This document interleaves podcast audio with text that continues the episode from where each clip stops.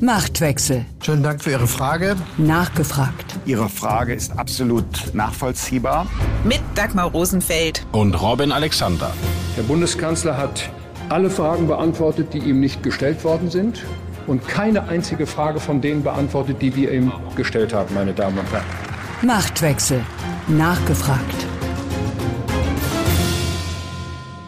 Der amerikanische Schriftsteller Norman Mailer hat das Verhältnis von Journalisten und Politikern einmal so definiert. Journalisten sind Leute, die fragen, ohne Antworten zu bekommen, und Politiker sind Leute, die antworten, ohne gefragt zu sein. Hier in Machtwechseln nachgefragt gilt hingegen, unsere Hörerinnen und Hörer bekommen selbstverständlich Antworten auf die Fragen, die sie uns gestellt haben. Und Robin, lass uns anfangen mit der Frage von Dario Ebert. Können Sie die Strukturen der Ministerien einmal erläutern? Welche Funktionen haben Staatssekretäre? Welche Hierarchie gibt es? Welche Funktionen haben dagegen Staatsminister? Und wie ist die Aufteilung unter einem Staatssekretär? Robin, das sind sehr viele Fragen in einer. Leg mal los. Also das mit den Staatsministern, das hatten wir ja schon mal, glaube ich, vor zwei Folgen. Der Spezialfall Kanzleramt, Auswärtiges Amt. Hören Sie nochmal nachgefragt, zwei Folgen vorher. Staatssekretäre. Also erstmal muss man wissen, es gibt zwei Sorten, die Beamteten und die parlamentarischen Staatssekretäre. Ja, das sind zwei unterschiedliche Spezies. Die Beamteten sind sozusagen die Amtschefs, die höchsten Beamten eines Ministeriums, die Schnittstelle zwischen Politik und Verwaltung. Und die parlamentarische Staatssekretäre sind Leute, die im Bundestag sind und dann dem Minister beigeordnet werden. Wie viel parlamentarische Staatssekretäre es gibt, wird im Koalitionsvertrag ausgeknobelt und die Ampel hat sich die absolute Rekordzahl genehmigt, nämlich sage und schreibe 37.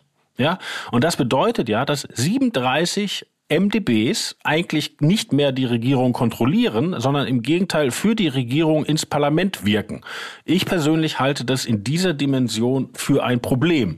Äh, nicht nur finanziell, also jeder von denen verdient äh, über 20.000 Euro mit seiner DE zusammen, sondern vor allen Dingen, weil man halt dem Parlament Power entzieht zur Exekutive. Wenn man noch die ganzen Beauftragten der Ampel dazu nimmt, kommt man da auf noch größere Zahl. So. Und die parlamentarischen Staatssekretäre wurden in den 60er Jahren mal eingeführt, um talentierte Leute sozusagen auf Ministeramt vorzubereiten. So ähnlich wie in Großbritannien so Junior Minister. Das hat aber bis auf Ausnahmen überhaupt nicht geklappt weil sehr oft ist der parlamentarische Staatssekretär eine Sackgasse. Also wenn du als Abgeordneter aufgefallen bist, dass du deiner Fraktionsführung Widerworte gibst, dass du in der Materie stehst, dass du gut bist, dann wird dir das Angebot gemacht, werde parlamentarischer Staatssekretär, dann hast du dein Gehalt verdoppelt, aber du kannst nichts mehr sagen, weil du gehörst ja zur Regierung, du kannst die nicht mehr kritisieren.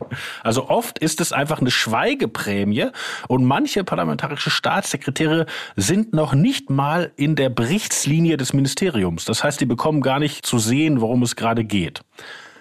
Geht aber auch anders. Es gibt auch parlamentarische Staatssekretäre, die tatsächlich äh, Ambitionen haben. Zum Beispiel hat mal Wolfgang Schäuble als Finanzminister Jens Spahn zu seinem Staatssekretär gemacht. Und das haben die beiden auch ganz offensiv als sozusagen Ausbildung auf höchstem Niveau verkauft. Ja? Oder ein besagter Herr Scheuer war erst Staatssekretär im Verkehrsministerium und dann wurde er irgendwann sein Minister. Wäre er mal Staatssekretär geblieben, dem deutschen Staat wäre jede Menge Geld erspart geblieben, oder?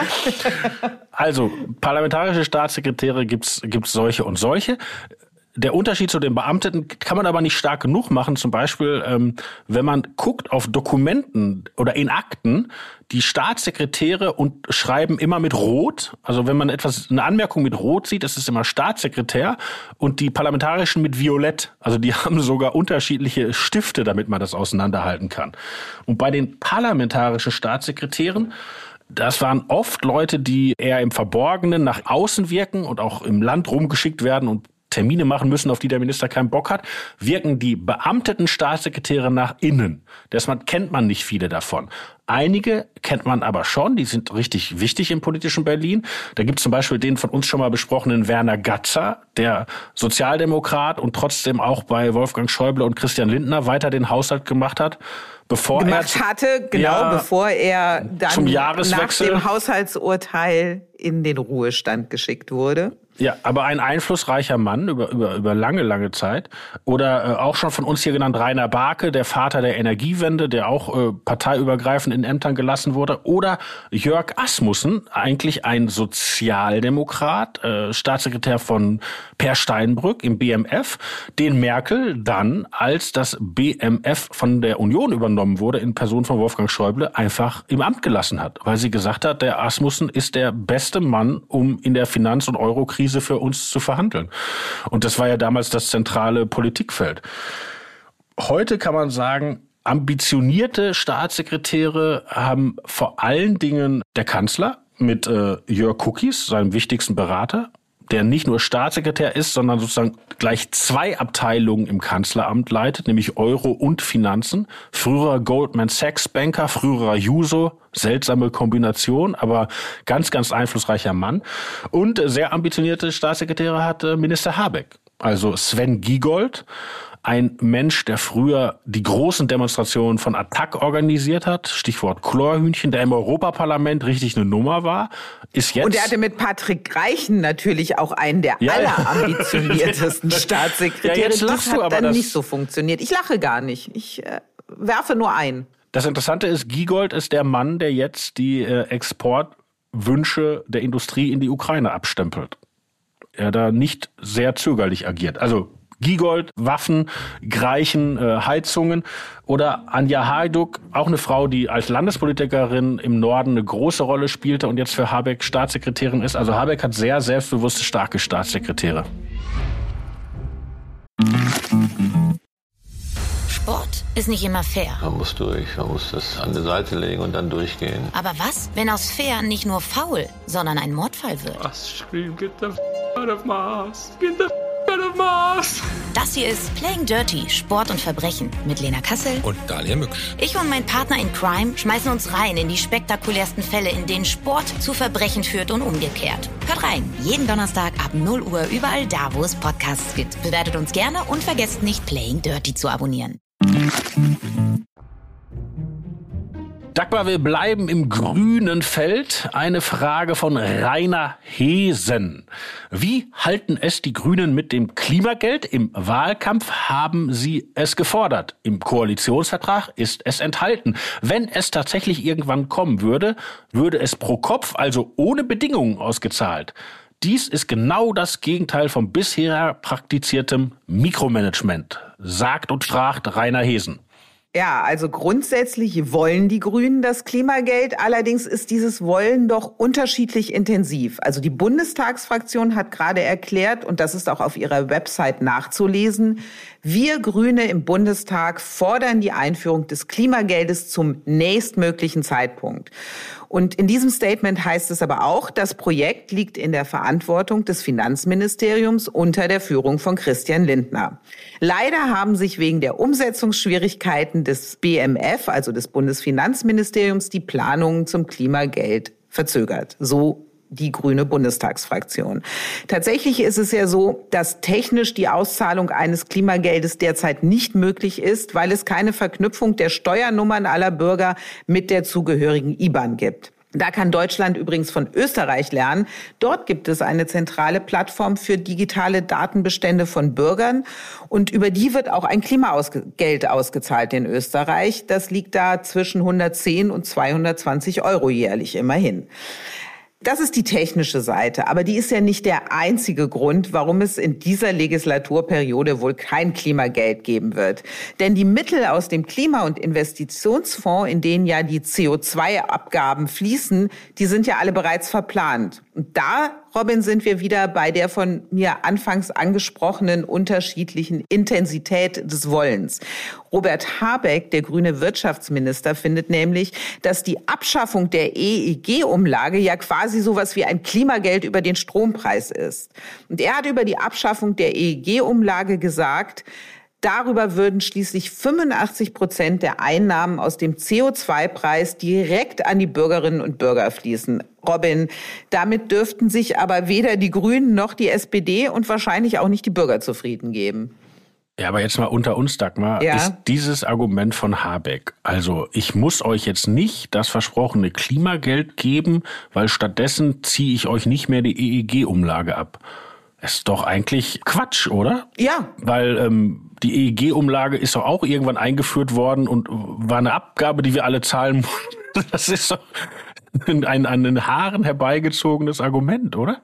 Ja, es ist ein Umtopfen des Umtopfens um des Umtopfen-Willens, um es mal so zu formulieren. Aber es ist ja das schwarze Peter-Zuschieben. Ne? Also einerseits, das Finanzministerium kriegt es technisch nicht auf die Kette. Lindner hat ja auch noch mal gesagt, die Einnahmen, also die FDP ist prinzipiell offen für ein Klimageld. Dummerweise aber sind die Einnahmen aus dem Fonds ja für Klimaschutzprojekte wie die Förderung von Heizungen, Gebäudesanierung oder grüner Stahlproduktion verplant, womit er den schwarzen Peter wieder an Habeck rüberschiebt und sagt, es ist halt eine Frage der Priorisierung.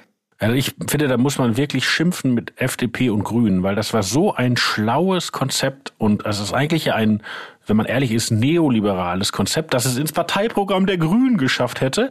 Und jetzt haben diese beiden Parteien so lange damit gewartet, bis die SPD es geschnallt hat und anfängt es zu verhindern. Weil aus der SPD hört man ja jetzt, oh nein, das darf ja nur gestaffelt ausgezahlt werden und dürfen Zahnarztgattinnen jetzt auch und so weiter. Also diese üblichen äh, Sozialneidskisten kommen jetzt. Und, und das ist richtig schade, weil das mit dem Klimageld hätte halt jeder kapiert.